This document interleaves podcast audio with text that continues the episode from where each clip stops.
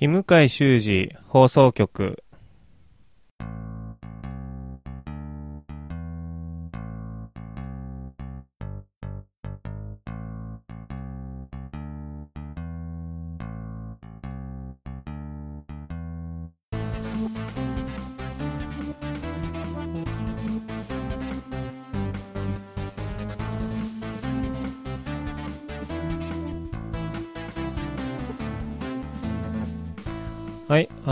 した。日向井修二放送局パーソナリティの日向井修二です。えー、このポッドキャストは僕、日向井修二が創作物、つまり小説や映画や漫画やアニメや演劇などの感想を述べるポッドキャストです。ネタバレなどは特に気にしないのでご注意ください。えー、今日は第16回です。で、内容はですね、2018年夏アニメの感想をメインなんですけど、まあ、その前に、昨日映画を見てきまして、えー、2本見てきたんですけど、映画サニー、強い気持ち強い愛っていうのと、っていう実写映画と、えー、アニメ映画の君の水蔵を食べたいを見てきたので、その感想も冒頭でちょっとお話ししたいかなと思います。まあ、全体で30分ぐらいで収めようかなと思ってるんですけど、まあ、いつも30分から40分の間ですけど、まあ、最後までぜひぜひお付き合いください。よろしくお願いします。で、今日のメインは2018年の夏アニメなんですけど、うーん、結構追いかけるのが大変で、ちょっと最初に10作品ぐらいは見たんですけど、10作品だったら10作品だと思うんですけどね、まあ、その中から最終的に7作品まで絞って、で、じゃあその7作品は何かっていう話とか、そういう話をやっていきたいなと思ってます。最後までどうぞお付き合いよろしくお願いします。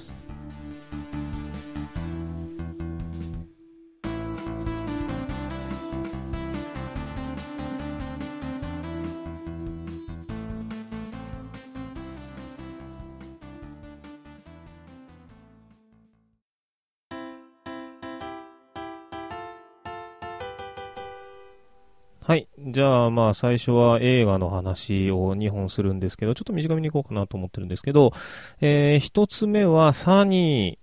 ー、強い気持ち、強い愛っていう実写映画で、まあ、2995年ぐらいですかね、の5年からまあ2000年に入るまでぐらいの、えー、時期の、えー、女子高生のをメインにした話なんですけど、まあ、一番最初は、その大人になった40歳ぐらいですかね、あの当時女子高生だった人たちの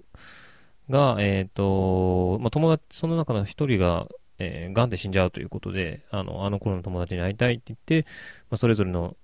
友達を、まあ、探偵さんも使ったりして集めるっていうお話なんですけど、これがなかなかもう僕最初に抱いた感想が、当時高校生だった、当時女子高生だった、当時小ギャルだった人たちがこの映画見たら懐かしさで、もう本当、もうやられちゃう人が出るんじゃないかなと思って、まあ、僕もちょっと世代は違うんですけど、僕1988年生まれなんで、何年ぐらい違うのかな ?95 年だと7歳。なんで10歳ぐらい違うんですかね？僕の10歳年上ぐらいの人が、まあ、ドンピシャ、8歳ぐらいかな？ドンピシャだと思うんですけど、うん、なんか、本当ノスタルジーの破壊力が強すぎて、まあ、当時、まだ、まあ、作中ではポケベルがギリギリあって、で、携帯はみんな持ってなくて、で、もちろん、あの、写メなんでもないですから、みんな、なんかあれですね、インスタントカメラ持ってるんですよね。で、インスタントカメラと撮って、で、現像しに行って、みんなでキャイキャイ遊んだりして、なんか、ああ、そういう時代あったんだよなって思いながら僕は見てました。これ、本当に、なんか当時の懐かしさが込み上げてくるのと、あと、多分今大人になった人、まあ、もちろん40歳ぐらいの人が、すごいリアルタイムに共感できて、すげえ楽しいんだろうなって思うんですけど、今はまあ僕も30ぐらいですけど、なんか、高校の時の友達に会いたくなるような、あの頃自分が高校生の時の思い出を振り返らざるを得ないというか、振り返させられるような、そんな気になった映画でしたね。なんかあの頃は良かったなっていうキラキラしてた。いや、まあ思い出が美化されてるだけなんでしょうけど、まあ、楽しい思い出がある人は。そういうなんか映画だったなって思いました。はい、で、一緒に見に行った妻が、あんまりピンと来てなかったらしくて、っていうのは、まあ当時の雰囲気が感じられなかったっていうのもあると思うんですけど、あと、まあ、作品的にはそんなに伏線をうまく張って回収したり、なんか各人物の掘り下げをしたり、そういうのがうまい脚本とかそういうわけではなかったので、まあ、確かになんかそのノスタルジーを差し引いてみちゃうと、いい作品かっていうと、まあ、派手ながついちゃうかもなっていうふうに思ったんですけど、まあでもそのノスタルジーのね、破壊力が、なんか、もうポケモンの効果抜群5倍ぐらいみたいな感じだったので、4倍か、ポケモンだと。まあ、そのさらに上を行ってたと思うんだよな。その攻撃力が強すぎて、もう本当に、すごかったなって思いました。で、僕はあの、あの、4歳上の姉がいるんですけど、僕の姉はルーズソックスとか履いてたような世代だったので、だか姉側がこの映画見たらどんな感想を抱くのかなと思って、えっ、ー、と、姉に LINE で映画を見てくれ、そして感想を聞かせてくれっていう風にお願いしました。そしたら友達と見に行ってくれるっていうんで、ちょっと楽しみにしてます。はい。姉の感想が届いたらまたちょっと考えるところがあるかなというふうに思いました。で、もう一個が、えー、君の水蔵を食べたいっていう、もう原作が小説で、えー、で、一回実写にもなったんですよね。実写映画もやってて、で、今回はアニメだったんですけど、いやー、ほんとよかったっすね。いや、僕実写結実写じゃないや。ごめんなさい。原作結構好きで、単行本で買って、その、やっぱタイトルに惹かれてで買ったんですけど、なんかもうヒロインが可愛いんですよね。山内桜って言うんですけど、桜が可愛くて可愛くて、僕、ああいうなんか、やっぱり、元気いっぱいというか、うん、そういう子が好きなんでしょうね。頑張ってる子というか、明るい子というか。はい。で、アニメは本当なんか声優がリンさんっていう方だったんですけど、もうとても演技素晴らしかったなと思いました。ちょっと主人公の人は声優さんじゃなくて俳優さんで、ちょっと調べたら、あの、仮面ライダーガイムっていうやつの三つ種っていう、うん、なんだろうな、影の主人公というか、裏の主人公というか、そういう役どころをやってた方で、僕もガイム見てたんで、ちょっと顔を思い出しながら思ってたんですけど、ま、俳優さんなので、ちょっと声優は、あの、まだ修行をしないといけないかなっていう感じだったんですけど、やっぱり、その、ヒロインの方は、ヒロインのリンさんっていうのは、やっぱ、あの、声優でやってる方なんで、そこと比べちゃうとやっぱ遜色があるんですけど、なんかアニメになってすごい良かったなと思いました。実写みたいになんか大人の事情で、なんか変なテこ入れがあったような感じもないですし、実写の方はね、なんか有名俳優を起用しないといけない感じがあって、ちょっと僕は不満だったんですけど あの、アニメの方は良かったなと思います。やっぱアニメっていいっすよねね。なんか、僕も自分の書いた脚本とかあるありますけど、一個、私立東道学園お祭り委員会っていう脚本があるんですけど、それは舞台化したいなとは思いつつも、うん、やっぱなんか漫画やアニメの方がいいなって、アニメの方がいいなというふうに思ってもいるんですよね。アニメ作れるようになりたいなと思って。一人だとちょっと厳しいかもしれないけど、まあ、やりたいことリストに入れておこうかなと思いました。思いました。えーと、ちょっと早いですけど、映画の感想はこんなもので、えーと、次が、はい、メインの2018年夏アニメの感想のお話ししたいと思います。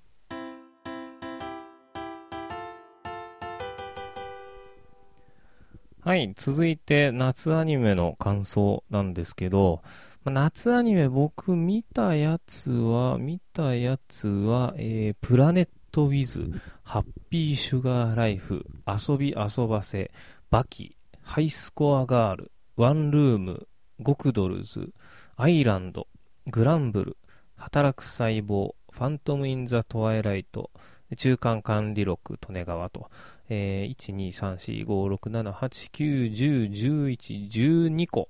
なんですけど、まあ、うんと、個人的なルールとして、ワンクール7つに絞るっていうのがありまして、まあ、一応7、1週間7日あって1日1個レベルに落とすと。まあ、あの、大学生の時とかは結構もっといっぱい見てたんですけど、見れるだけ。まあ、時間がなかったのもありますし、今でも、やっぱり 見れる時間がないので、あの、やっぱ1週間7つが限度かなと思ってます。正直その7つも追いついてないんですけど、ね、本当はね、帰ってきて1日1本 ,1 本ぐらい見た方がいいんですよね。本当はね。はい。まあ、ちょっと順番に、え、話をしていこうかなと思います。まず1個目がプラネットウィズっていうやつなんですけど、えー、っと、これ、確か監督さん、監督さん、原作さんが水島さんっていう方なんですけど、それがなんか結構有名らしくて、僕のオタクの師匠なんかも絶対見ろっていう風に進めてきたんですけど、プラネットウィズは、えー、っと、バトルものなんですかね。え宇宙とか SF、んと外、外国人じゃないや、えー、っと、宇宙人とか、そういうのも入ってくるんですけど、えっと、念動力、なんかまあロボットじゃないんでしょうけど、ロボットに乗って戦うような能力を持った、超能力を持った地球人と、えー、っと、実は、えー、異星人、えー、宇宙人の主人公が、まあ、バトルしていくっていう話だったんですけど、まあ今もやってますけど、第1話が結構秀逸で、主人公がまあ記憶をなくしてるんですよね。で、えー、地球外生命体がに地球に攻めてきたっていう描写があって、で、それを正義の味方っぽい7人が、えー、地球人が迎え撃って倒していくんですけど、主人公はその正義の味方っぽい7人を倒しに行くっていう、なんか、こう敵と味方が誰が敵で誰が味方なんだ、誰がいいやつなんだっていうのが、入り乱れるようなすごいいい、いい第1話だったんですよね。だから僕、このプラネットウィズが一番期待値高くて、今も見てるんですけど、今はまあ、あの、結構、もう、えー、9月にも入ったんで、あと4話ぐらいですかね。あの、まあ、これからもちょっと楽しみなんですけど、えー、これからも見ていこうかなと思います。はい。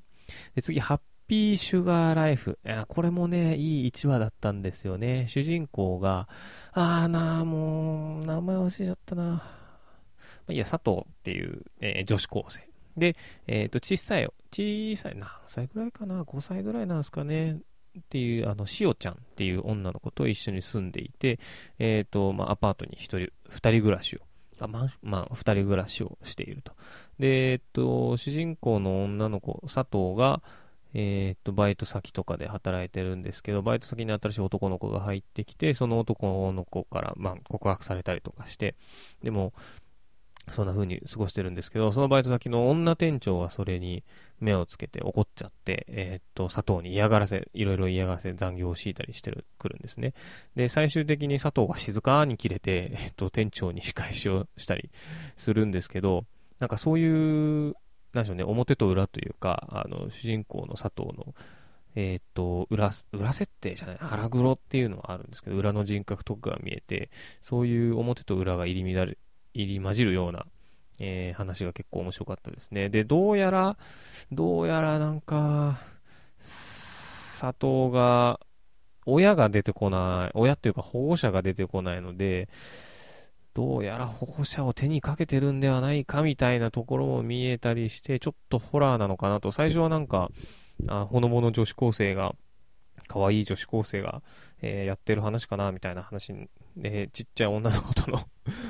なんか日常を描いた話かなというふうに、ゆるふわな感じかなと思ってたんですけど、どうやらなんか暗いところが、黒いところもあるぞっていうような感じで第1話が終わったんで、これもまた、なんか僕、どんでん返し系が好きなんですよね。プラネットウィズもそうでしたけど、だからちょっと期待を持って、えー、見始めた、えー、作品です。作品です。はい。次、え遊び遊ばせ。えー、これ3番目に入れたんですけど、うーん、なんか原作がですね、まん、あの これちょっとアニメの途中の、ね、原作の CM にもあるんですけど、結構いい、可愛い絵柄なんですよ。ね、女の子の絵も綺麗で、なんかすごい綺麗なイラストで、お、いい漫画だなって思ったんですけど、なんか表紙詐欺っていうのがね、あって、すごい顔芸漫画なんですよね。ギャグ漫画なんですけど、えー、っと、女子中学生ですね。私立の女子中、まあ、女子高女子中の女子中学生3人が、えー、遊び研究会、遊び人研究会か、遊び人研究会、通称遊研を作って、まあ、毎日遊んでるっていうそういう話なんですけど、部活をやって。あのー、まあ、じゃんけんとか、あっち向いてほいとかしたり、えー、と指でなんすかね、指すまっていうのが一番、なんいろんな世代に通じるかもしれない。一斉の一とか言って、あの親指を立ててやる遊びもあるんですけど、そういう遊びを通してって、で、罰ゲームとかもやったりして、あのー、僕一番知ってるのは、あの、アポクリン感染って言いながら あの、えっと、いや、って言ってる、あの、漫画のコマがすごい顔をしてるんで、それの、えー、っと、原作の画像を見たことがあって、それですごくよく覚えてるんですけど、その顔芸、顔芸アニメですね。これも顔芸漫画だし顔芸アニメなんですけど、僕顔芸アニメ大好きなんですよね。あと、かけ狂いっていう顔芸アニメがあるんですけど、あのシリアスな方の顔芸なんですけど、これも大好きだったので、早く2期やってほしいなとは思ってるんですけど、遊び遊ばせも、あの、結構ギャグも面白くて、ポンポンポンポン。これもなんか日常系なんですかね。日常系ギャグ漫画って感じですけど。あの、なんか可愛らしいんですよね。女子中学生でお化粧に興味持ってみたりとか。えー、そういうやりとりがあって、えー、これも面白い作品だなというふうに思ってます。はい、で、4つ目が、バキですね。いや、バキはね、チャンピオンで連載してた。で、今もまあ続編が連載してるのかなっていうまあ漫画ですけど、まあ、うん、もう格闘漫画なんですよね。格闘漫画、そうですね。自分主人公が17歳の高校生で、あの、何でもありの地下競技場で、地下闘技場か、で優勝したっていう、えー、男の子なんですけど、バキっていう男の子なんですけど、あの、まあ、海外からやってきたならず者たちも、と一緒に、あの、もう、もう殴り合い、試合じゃないですね。喧嘩をして、えー、やり、殺し合いをしながら、えっ、ー、と、戦っていくっていう、まあ、格闘漫画ですね。で、バキは本当に原作も結構好きで、漫画は持ってないんですけど、何で読んでたのかな？何で読んでたの？どっかにあったのかな？なんか結構定期的に読んでたような気するんで、ちゃん、漫画を誰かが持ってたのかもしれないですけど、バキもね、なんか、いい格闘漫画ですよね。なんか、男だったら熱くなるみたいな感じなんですけど、その格闘漫画好きな人はね、ぜひ読んでほしいですね。あの、アニメもいい出来です。アニメもいい出来です。はい。はい。で、5つ目がハイスコアガール。あ、これも漫画でね、えー、っと、知った作品なんですけど、えー、主人公は最初、第1話小学生かな。で、ゲーム大好きな小学生で、ストリートファイターター2がアーケードで出た頃の話なんですけど、ゲームセンターとか、まあ、駄菓子屋とかにも行って、えー、50円とか100円とかでゲームをやって、えー、アーケード、ゲームセンターとかで、え、楽しんでるような男の子が主人公で、え、やっていく話なんですけど、なんか、レトロゲームの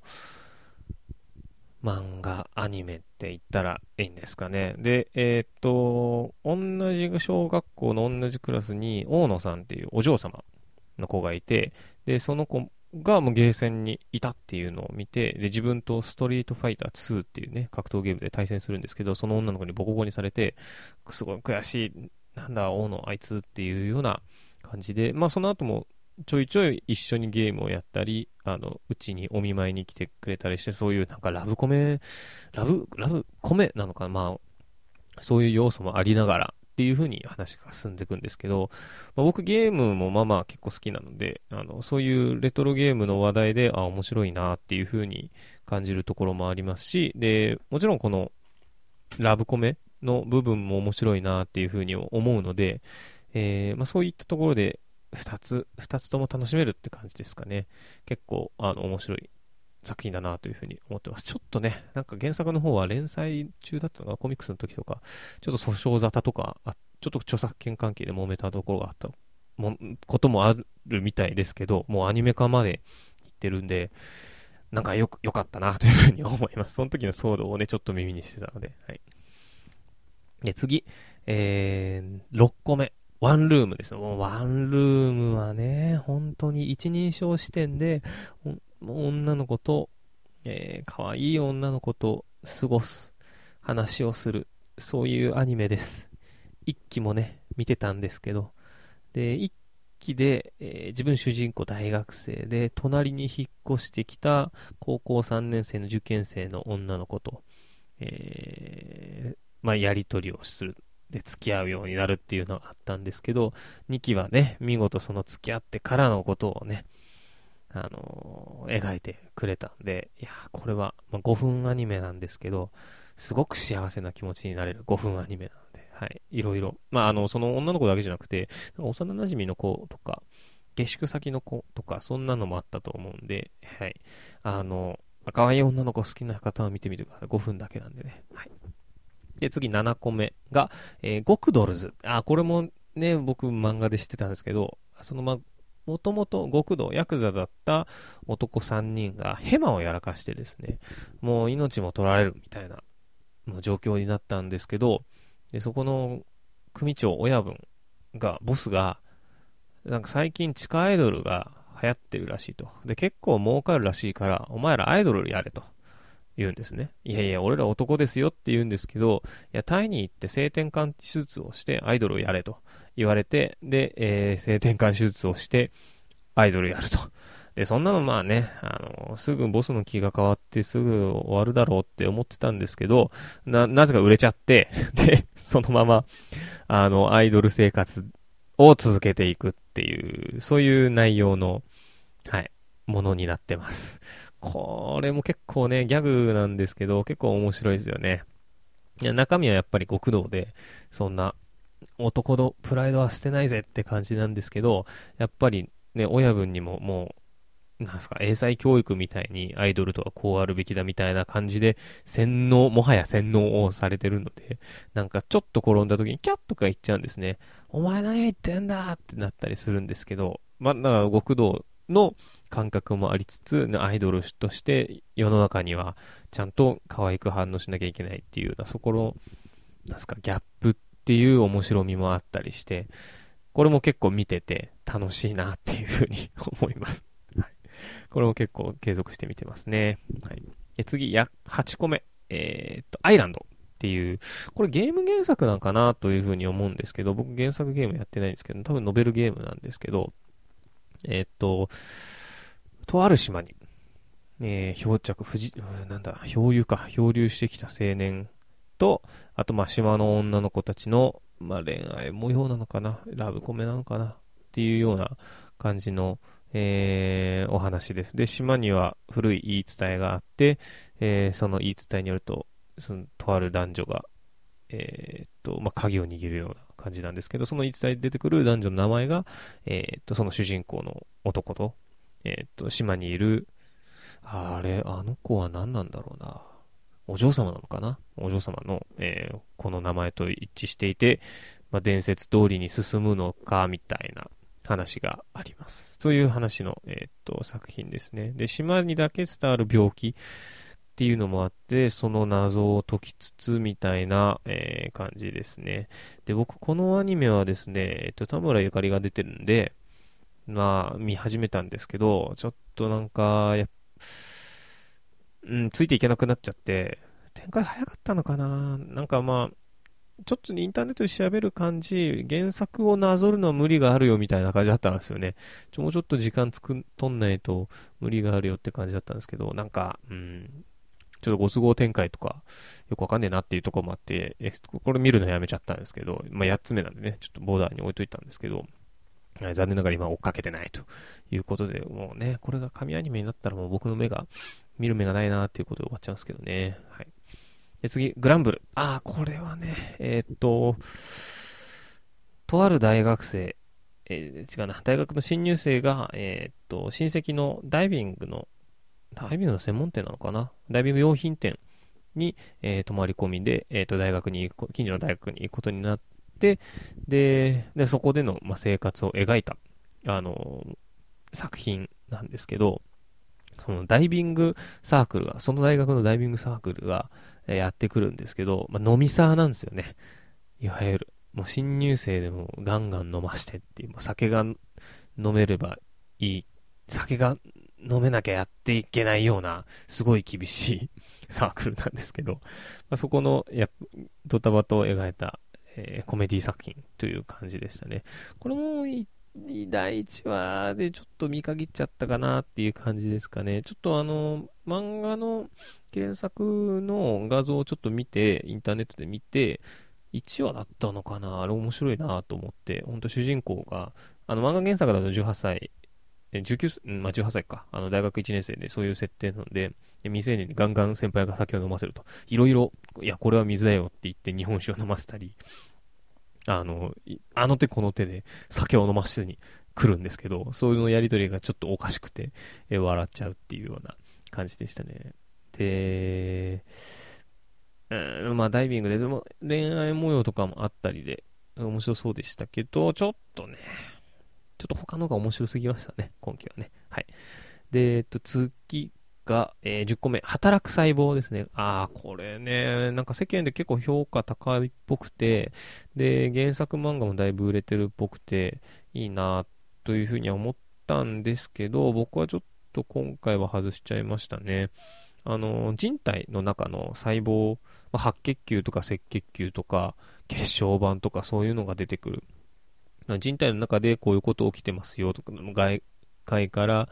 なんかウイルスとか菌、ばい菌とかが入ってきた時にこういう対応をするんだみたいな。で、命がけで菌をやっつけたり、あの、血小板が、傷口をどうやって塞いでるかみたいなメカニズムを、えー、っと、まあ、細胞を擬人化して、えー、っと、表現するっていうような作品で、まあ、理科とかね、あの、結構僕も好きだったんで、生物とまではいかないですけど、そういうのに興味ある、まあ、医療系な話でもあるんで、そういうのに興味ある方は面白おかしく、というかまあ普通の方でもね、あの病気になる時のメカニズムとか、あのでその病気をやっつけるメカニズムとかが出てくるので、えー、そういう意味ではあの興味を持って面白く見れるんじゃないかなというふうに思います。思いました。まあ僕は、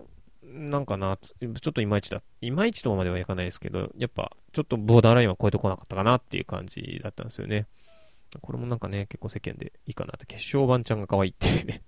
話があるんです。血小板なんか幼稚園生みたいな感じで、ちょっとロリで描かれてるんですけど、そういう話がありますね。はい。えー、っと、で、次が、ファントム・イン・ザ・トワイライト。あー、はいはいはい。これ11個目なんですけど、ファントム・イン・ザ・トワイライトは、吸血鬼間、吸血鬼なのかな？なんか、まあ、対、対、魔物というか、異能の力というか、そういうのを使った感じの話でしたね。で、主人公は、えー、っと、まあ、ロンドンに留学に来たばっかりの女の子。で、ロンドンにはおばあちゃんが、おばあちゃんのふるさとなんですかね、がいる、いたんですけど、で、いきなり初日で、なんかスリというかなんか盗難なのかな、スーツケースごと奪われちゃって、で、それを取り返すのに、あの、泥棒を追っかけてるんですけど、で、なんか不思議なお店に迷い込んでしまって、で、お店の入っ、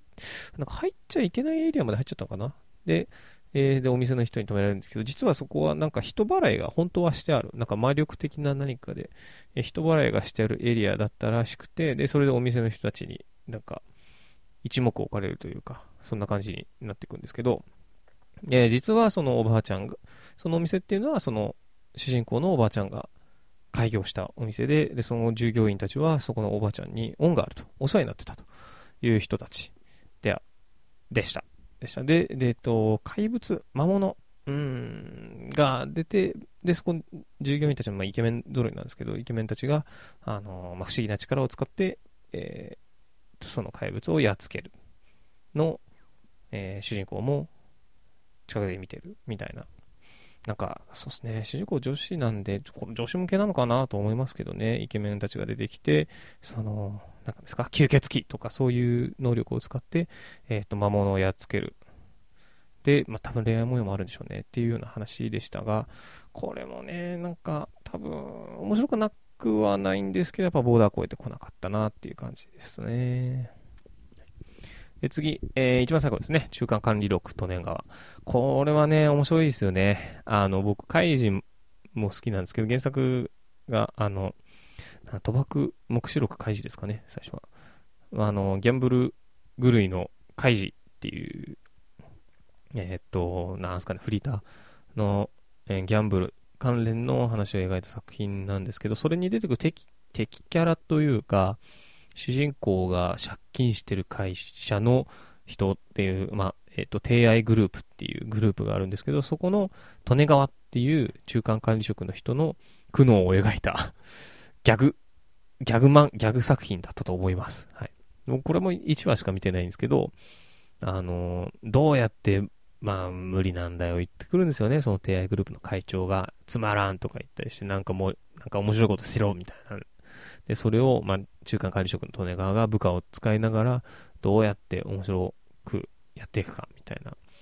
なんか会社の上からの理不尽な命令をどうこなすかみたいな 部下と一緒にどうやって頑張っていくかっていうような、えー、ところが面白おかしく描かれてる、はい、感じの作品ですね。と言っても、これも1話をちょこっとだけ見て、やっぱボーダーに届かないなっていうのと、あなんか他のやつと時間が被ってて、2番組撮れなかったんで切っちゃったんですけど、っていうようなとこでしたね。で、夏アニメまだ終わってないんですけど、まあ、今んとこあれですね、遊び遊ばすとハイスコアガールが結構いい感じですかね。うん。プラネットウィズも、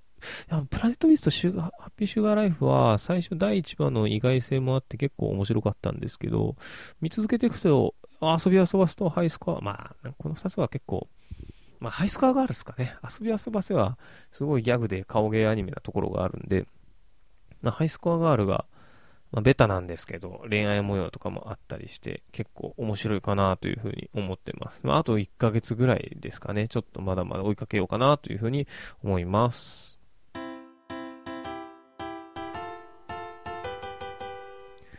はい。エンディングです。今日は、まあ、特に何も予告、告知することもないので、まあ、このまま普通に行っちゃおうかなと思います。えっ、と、ポッドキャスト、えー、ひむかい習字放送局では皆さんのご感想をお待ちしております。えー、ツイッターのアットマーク、習字アンダーバーひむかい、SHUJI アンダーバー HIMUKAI または、えー、タンスニーゴンゾーアットマーク Gmail.com t-a-n-s-u-n-i g-o-n-z-o-u アットマーク gmail.com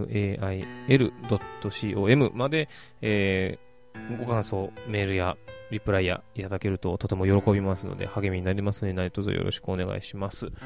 で次回は、まあ、いつになるかわかんないですね。で、えっと、お芝居はなんか予定あっったかな ?10 月は、あの、タスイチっていう劇団の、えー、プラスチックピノキオとモンストロメモリっていうのがあるので、それを見に行こうかなと思ってるのと、あと、松沢クレハさんっていう僕が好きな演出家さん、劇作家さんがいるんですけど、えー、その方の私の領分っていう、えー、作品があるので、これも見に行こうかなというふうに思ってます。10月の半ばちょっと後ぐらいだったので、その後に更新できるといいな。でもまあね、時期によってはこの話するかどうかわかんないですし、もう10月にもなってるんで、秋アニメの話するかもしれないですしっていう感じですかね。まああの、なんか、特に期待せず、ゆっくりお待ちいただけるととてもありがたいと思います。僕も気が向いた時に更新しますので、えー、っと、気が向いた時にお聞きいただければ嬉しいです。というところで、えー、っと、今日はここまでにしたいと思います。最後までお聴きくださりありがとうございました。パーソナリティは、ひむかいしゅうじでした。